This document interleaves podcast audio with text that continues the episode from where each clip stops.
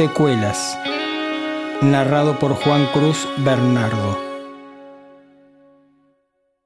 En el andén no había casi nadie. El tren habría pasado recién, pensó, pero no, claro. Eran tres horas más temprano que de costumbre, por eso tan poca gente. Jornada reducida hasta nuevo aviso. ¿Por cuánto tiempo sería? ¿Una semana? ¿Un mes? Después vendrían los despidos, ya había pasado antes. No le había tocado a él, pero esta vez, quién sabe. La tarde era demasiado soleada, le dolía la cabeza y la desmesurada claridad le molestaba. Allá lejos, donde las vías paralelas se juntaban, se adivinaba un punto oscuro. El reflejo del sol en los rieles le provocó una puntada detrás de los ojos. Calculó. Todavía tenía tiempo para acercarse al kiosco y hacerse de una tira de analgésicos. El dinero que traía encima no le alcanzó para comprar también una botella de agua, así que masticó las dos aspirinas en seco. El sabor amargo le forzó una mueca de desagrado que nadie vio. El tren se detuvo en el andén. Subió, aturdido por el ruido ofensivo de los frenos.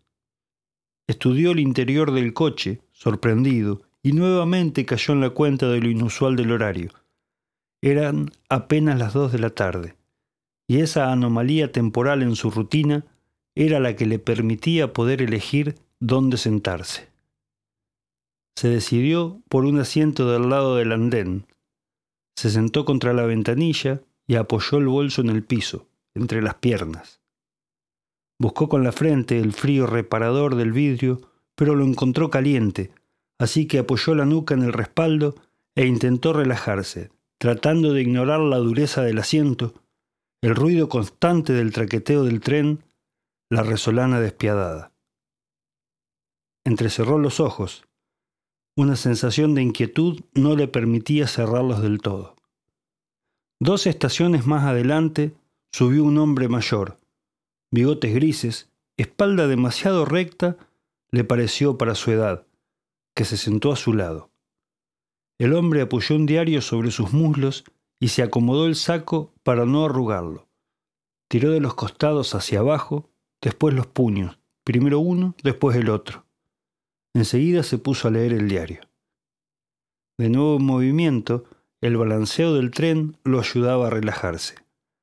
Entre dormido oyó una voz ronca que ofrecía media fina para la dama y el caballero, tres pares por cinco pesos, la puede ver sin compromiso.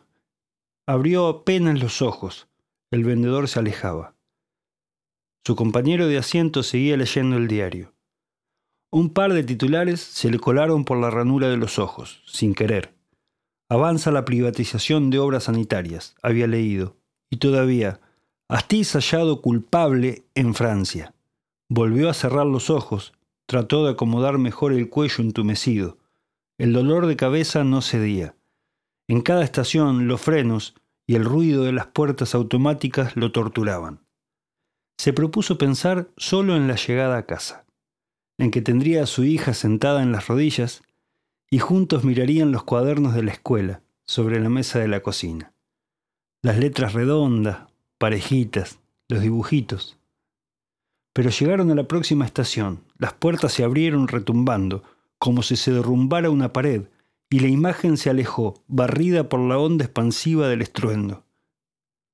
Vio subir a dos hombres jóvenes, más o menos de su edad, vestidos con ropa militar, manchas verdes, marrones, grises y boinas negras. Ya los había visto antes. Sabía de memoria su rutina. Cerró de nuevo los ojos. Nos vemos en la obligación de salir a pedir ayuda a los ciudadanos, Sintió el peso levísimo del almanaque de cartón sobre su rodilla derecha. Pasaron ya diez años y el gobierno todavía... No necesitaba mirar para saber que era un almanaque del tamaño de un señalador. Los doce meses ordenando sus días en estrictas falanges, días pequeños, de los cuales algunos ya estaban en el pasado. Y a la izquierda, las siluetas intrincadas de las islas flotando como espectros sobre un son y serán siempre argentinas. Hay compañeros veteranos que no pueden trabajar, familias que han perdido su único sostén. Por eso es que les pedimos su colaboración. Se masajeó la frente. Si por lo menos el dolor se diera un poco. Estos son todos unos chantas, oyó que le decía su compañero de asiento en tono de complicidad. Abrió los ojos, apenas, pero lo suficiente como para que otro titular del diario, impulsa mayor flexibilidad laboral, lograra colarse por las estrechas ranuras detrás de las cuales el dolor resistía atrincherado. Giró la cabeza hacia la ventanilla. Tal vez el exterior lo distrajera, pero el vértigo del paisaje urbano lo mareaba y cerró nuevamente los ojos. Sintió que alguien le aliviaba la rodilla del peso sutil del almanaque. Otra estación. Los frenos, las puertas. Sintió que la cabeza le iba a estallar. Solo abriría los ojos para ver si los soldados, ex soldados, como fuera, habían bajado. Cuando arrancó el tren, los vio en el andén, inmóviles, uno de ellos de espaldas al tren, con un mazo de almanaques en la mano, el otro brazo ausente, la manga innecesaria con el puño brochado al bolsillo de la chaqueta. Sintió náuseas.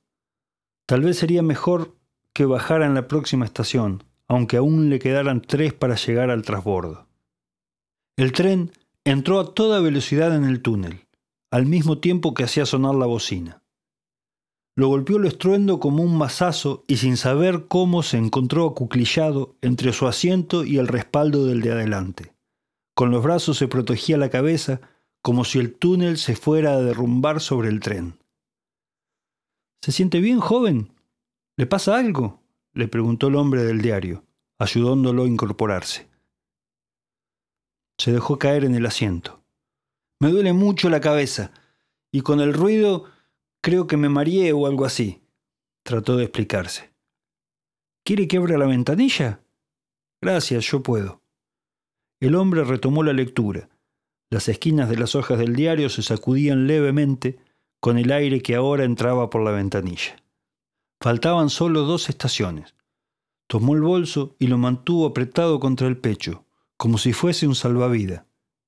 Trató de respirar despacio, serenarse. El aire le secaba el sudor de la frente y le producía una sensación fresca. El hombre dobló prolijamente su diario y bajó en la siguiente estación, sin dirigirle la palabra. Cuando el tren se detuvo en Victoria, el trasbordo ya estaba ahí, en el andén lateral. Su boleto incluía la combinación, así que pasó directamente de uno al otro.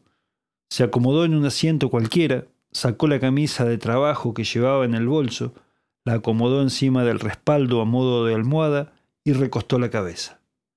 Así pudo relajar un poco el cuello dolorido, la nuca. Pasó el guarda controlando los boletos, preguntó, porque nunca había tomado el tren a esa hora. Faltaban quince minutos para el horario de salida. Por la ventanilla podía ver la calle desierta los árboles verdes resistiendo el sol bruto de la tarde de enero. Por fin, algo de silencio. La migraña había cedido terreno apenas lo suficiente como para dar paso a una fuerte sensación de cansancio. Antes de que partiera el tren, ya estaba dormido. Se sintió sacudido por una mano que los amarreaba por el hombro. Era el guarda.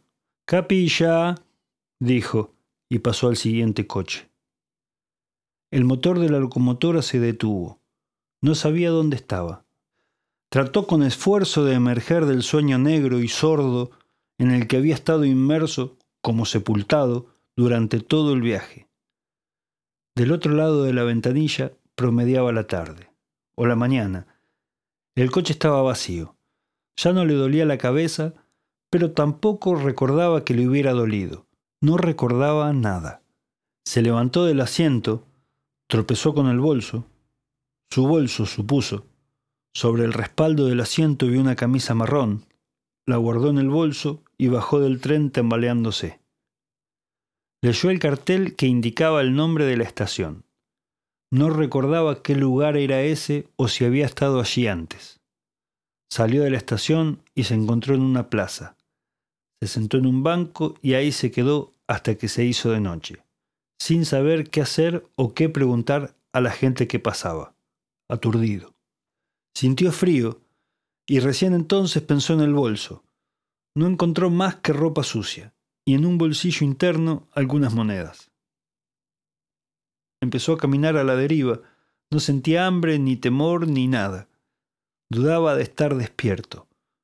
Caminó por una avenida. Los comercios ya habían cerrado. Más adelante solo fue encontrando casas, cada vez más espaciadas, silenciosas, y después la ruta. Siguió por la banquina hacia la izquierda, caminó lento, como ebrio, con la mente en blanco, insensible a los vehículos que pasaban a su lado como bengalas toda la noche. Con las primeras luces del día llegó a una ciudad chica, tal vez un pueblo grande vio una rotonda que en el centro exhibía un mensaje de bienvenida. Le ardían los ojos y las piernas le temblaban. Se adentró algunas cuadras y de nuevo buscó refugio en el banco de una plaza. Le agradaba el silencio del lugar, el aire limpio, sin estrenar, del inicio del día. Como la primera hoja del cuaderno de clase, pensó, sin saber por qué. Sonaron campanas, al rato pasaron algunos chicos con guardapolvo blanco, dos o tres autos, unos perros. En la vereda de enfrente se levantó la persiana de un almacén, quejumbrosa, lamentándose como un herido. Sacó del bolso las monedas, se las guardó en el bolsillo, cruzó la calle y entró. Una mujer robusta y rubia acomodaba algunas cosas sobre el mostrador. Saludó. Dejó caer las monedas sobre la tabla y preguntó si le alcanzaba con eso para una botella de agua y un paquete de galletitas o un alfajor. Vos no sos de acá, ¿no? preguntó la mujer. No, señora. No creo, contestó. ¿Cómo se llama el pueblo? ¿No sabés dónde estás? No, la verdad, leí un cartel allá en la rotonda, pero ya me olvidé el nombre. La mujer le alcanzó una botella grande de agua mineral y un paquete de bizcochos. Juan Díaz, así se llama, Partido de Exaltación de la Cruz. Tomá, estas monedas no alcanzan para nada, guardalas. Él puso la botella y los bizcochos en el bolso. También guardó las monedas, agradeció, prometió que cuando pudiera volvería a pagarle. No te preocupes, los bizcochos no los puedo vender, están vencidos. Pero comelos tranquilos, no pasa nada, están bien. Salió y volvió a sentarse en el mismo banco de la plaza. Comió y bebió despacio, como por primera vez. Sin recuerdos no se piensa en nada más que en el momento. A los pocos minutos un patrullero estacionó frente a él. Dos policías bajaron y se le acercaron con paso lento y pretensión de recorrido casual. ¿De turismo, pibe? le dijo el mayor, canoso y grueso. No, señor. Me dicen que andas perdido. ¿Tenés documentos? No, ya revisé en el bolso. En los bolsillos tampoco. ¿Cómo te llamas? preguntó el otro, más joven, flaco, con anteojos negros, apoyando un pie al costado de él sobre el asiento de madera. No sé, estoy... No me acuerdo nada. Me acuerdo que me bajé de un tren y caminé de noche por la ruta y llegué hasta acá, nada más. Yo soy el comisario Leiva y él es el cabo Ríos, dijo el canoso. Me parece mejor que nos acompañes a la comisaría y ahí vamos a ver cómo te podemos ayudar. Dale el bolso a Ríos y vamos. Obedeció y subió al patrullero. Atrás.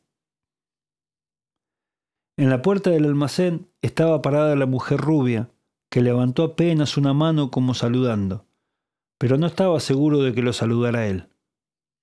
En la comisaría llenaron algunos papeles. Masculino, identidad desconocida, entre 25 y 30 años, altura y contextura medianas, señas particulares, cicatrices sobre la mejilla izquierda y mentón. Lo revisó alguien que parecía médico. Sin lesiones físicas, taquicardia leve, trauma emocional severo, desorientación espacio-temporal.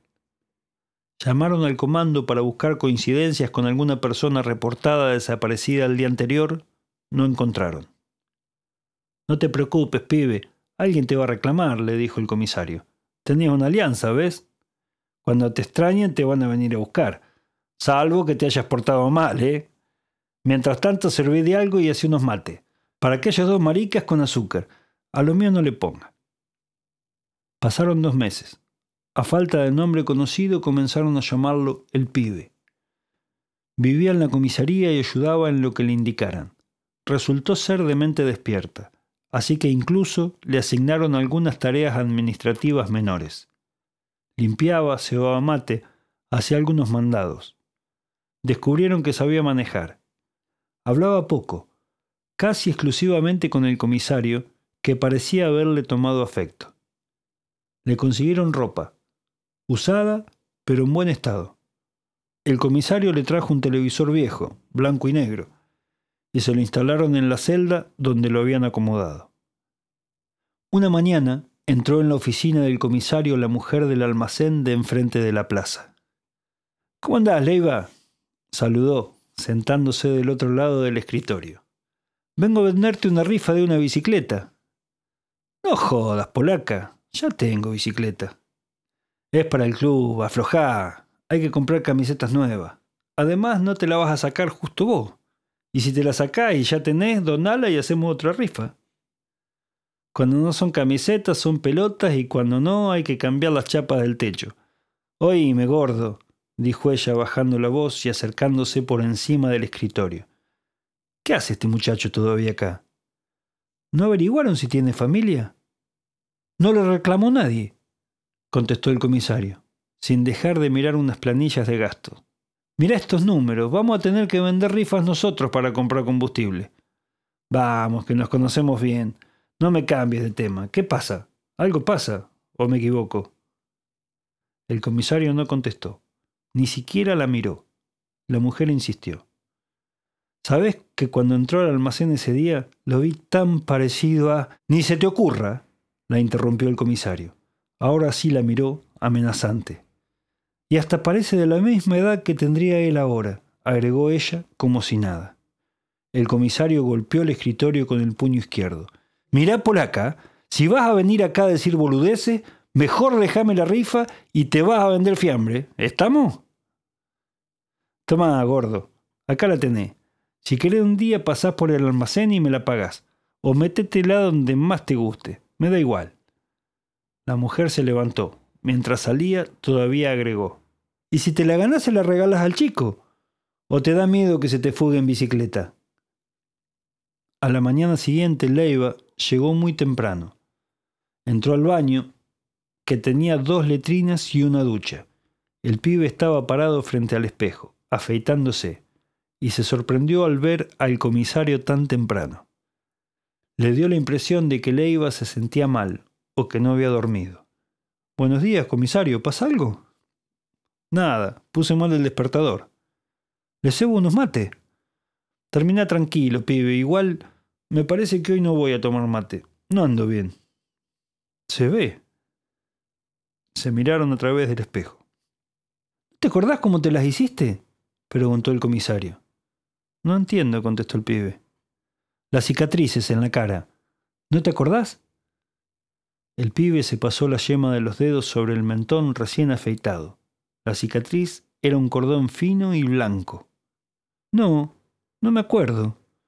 Pero debe haber sido hace mucho porque no me duele. Por ahí de chico te caíste de la bicicleta o algo así. Capaz. Me gustaría saber, dijo el pibe. ¿Voy a hacer café para Ríos? Seguro está al caer. El comisario se quedó mirándose en el espejo. También tendría que haberse afeitado. Hay todo tipo de cicatrices, pensó. Abrió la puerta del baño, asomó la cabeza al pasillo y le gritó Che, pibe, después anda a cortar el pasto del patio de adelante. Sacás los móviles, los cortás y los volvés a subir. ¿Entendiste? Pedile las llaves a Ríos cuando venga. Desde la ventana de su oficina, Leiva verificó que el pibe estuviera en el patio delantero ocupado con el pasto. Ríos, vení para acá y trae el bolso del pibe.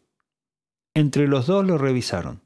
Encontraron ropa de trabajo, destenida de tantos lavados y sin ninguna identificación. Había también algunas monedas, un peine chico, una toalla verde, aspirinas, un boleto de tren. El boleto es del día anterior al que apareció el pibe, observó el comisario. Ida a Victoria, combinación hasta Celaya. Quiere decir que iba a bajar en alguna estación entre Sheitler y Celaya. Tráeme los teléfonos de las comisarías que estén cerca del ferrocarril entre esas dos estaciones. Pasaron más de dos meses. Alguien ya lo debe haber reportado. Ríos trajo un papel con los números y el comisario empezó a hacer las llamadas él mismo. Al quinto llamado encontró lo que buscaba. 29 años, cabello oscuro, ojos marrones, delgado, cicatrices sobre la mejilla izquierda y mentón. Le dieron los datos de la familia. Llamó y lo atendió la que se identificó como la madre. El comisario le dijo que viniera con sus documentos y si era posible también con los de él. Miró por la ventana. El pibe barría el pasto recién cortado con una escoba de alambre. Parecía tranquilo, tal vez vacío. Al rato Leiva le pidió al pibe que acomodara los expedientes que tenía amontonados sobre una silla vieja en su oficina. Mientras tanto, él simulaba ordenar su escritorio. Vengo a buscar a Miguel Parra, oyó al rato.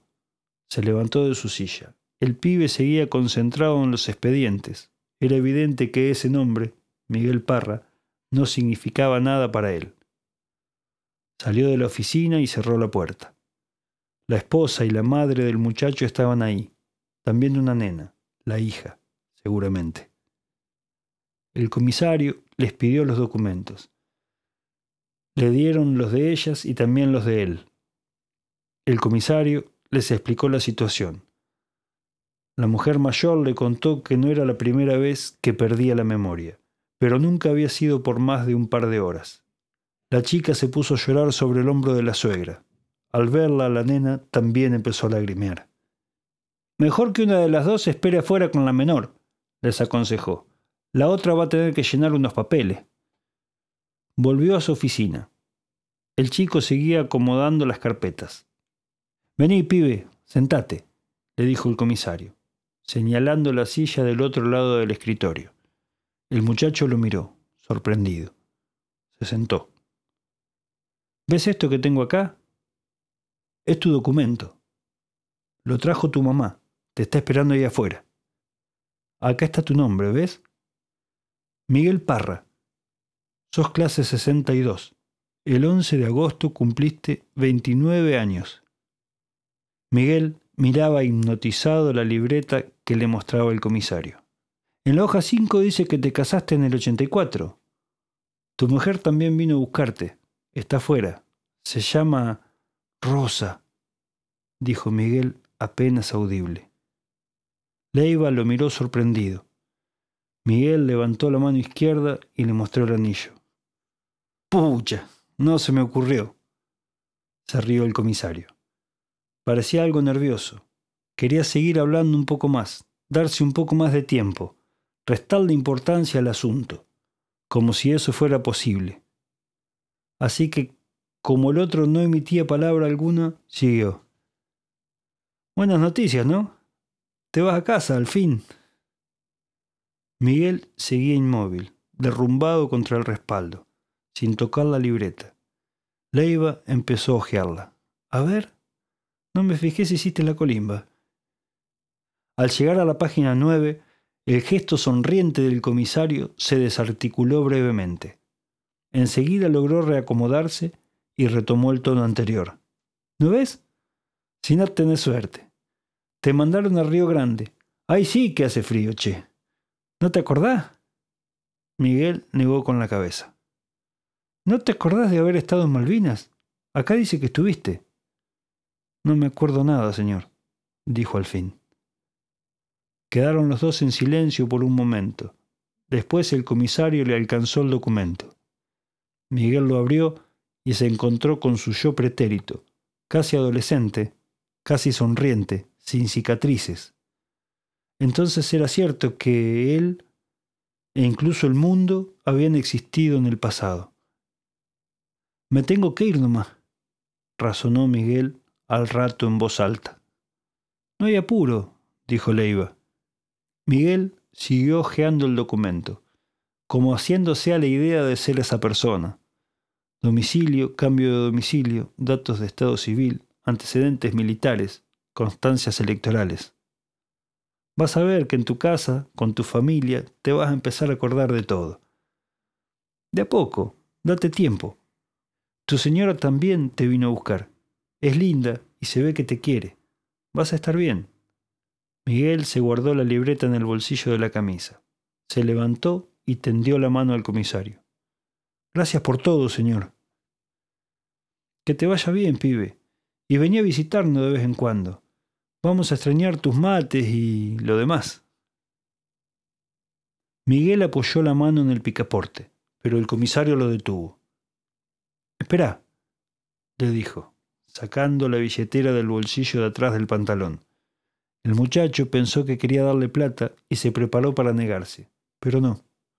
Leiva sacó una foto y se la mostró. ¿No te acordás de casualidad de este chico? También estuvo en Río Grande el mismo año que vos, y en Malvinas. Miguel miró la foto, negó con la cabeza. Perdóneme, no me acuerdo nada de nada, dijo y salió. El comisario se quedó unos instantes observando la foto. Después miró por la ventana. La mujer joven y la nena esperaban sentadas en el tapial del frente. Al rato vio a Miguel cruzar el patio hacia la calle, del brazo de su madre, con su bolsito colgando del hombro. Ya en la vereda las dos mujeres lo abrazaron, llorando. La nena se aferró a la manga de su camisa.